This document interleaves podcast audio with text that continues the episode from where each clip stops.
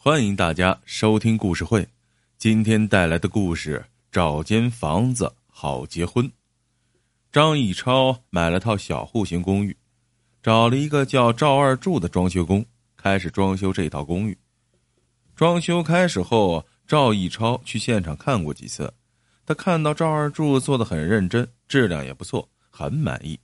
两个人逐渐熟悉起来，话也越说越随便了。这天。张义超看到房子里多了一个女孩子，便问赵二柱是谁。赵二柱一下脸红了，啊，她是我的女朋友，周末没有事儿来这里看我，顺便递递工具，打个下手。张义超笑着说：“那这样一来，我这房子成了你们的夫妻店了。”赵二柱说：“我们现在还不是夫妻，不过我们商量好了，过段时间就结婚，在城里举办婚礼。”张义超好奇的问。城里结婚那花销大了，你们为啥要在城里举办婚礼呢？赵二柱说：“其实现在乡下结婚也很花钱，花车也不好租，在城里结婚啥都好弄。我们双方的朋友差不多都在这儿打工，大家来喝喝喜酒也方便。至于老家的亲戚，等春节回家时再补办一桌那就行了。”张义超恍然大悟，这个赵二柱看似憨憨的。其实算盘打得很精，在城里结婚既时髦又能满足女朋友的虚荣心，又可以收朋友的礼金，春节时再回家补办几桌酒席，老家亲朋好友的礼金也少不了。他夸了赵二柱几句就要离开，临走时，赵二柱突然问了一句：“大哥，你这房子要的急吗？急的话，我再赶赶工。”张义超却说：“啊，不急。”慢工出细活，你给我精心的做。这个房子我不急着住，过几天公司还要派我出差，得半个月才回来。这段时间我不能来房子了，你可要像我在时一样用心做啊！赵二柱连忙满口答应，保证差不了，你就放心出差吧。由于工作顺利，张以超提早几天完成了任务，提前回来了。他一到家就马上到新房子现场看装修的情况。谁知道一去就火冒三丈，为啥呢？房门口贴着大红喜字儿，打开门，房里挂着红灯笼，大床上赵二柱搂着个女的，睡得正香。张义超吼道：“这是怎么回事啊？”睡梦中的赵二柱被突然惊醒，吓了一跳，见是张义超，连忙从床上跳来，手忙脚乱的套了件衣服，将张义超拉到一边，结结巴巴的说：“ 大大哥。”我原来以为在城里结婚啥都好弄的，这真没想到婚房很不好弄啊！想想你正在装修的房子没有人住，你又不着急，我就抓紧时间提前将你的房子装修好，抬来一张床，贴上红字儿，临时把它弄成我的婚房了。张义超是气坏了，现在买套房子多不容易啊！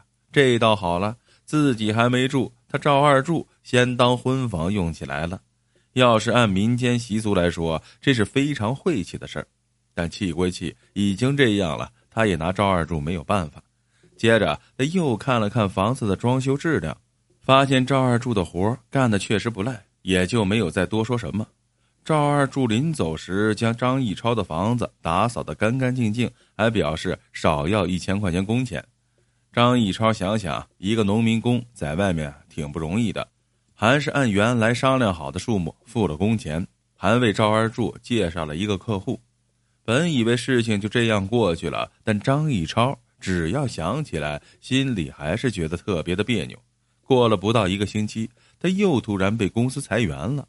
他本来是这家公司的白领，几年辛苦努力才做到今天这个职位，没想到会突然被裁下来。他思来想去，想不出自己被裁的原因。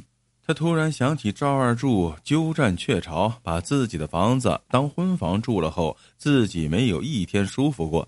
他越想越气，气冲冲的就去找赵二柱：“你干的好事儿，这下好了，现在我连工作也没有了。”赵二柱听说张义超被公司裁员，顿时非常紧张，结结巴巴的说：“你被公司裁员，这可关我啥事儿啊？”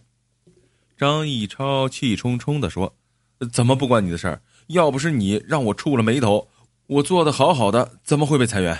赵二柱叫苦不迭的说：“大哥，那件事我做的的确不对，但我也没想让你丢了工作呀。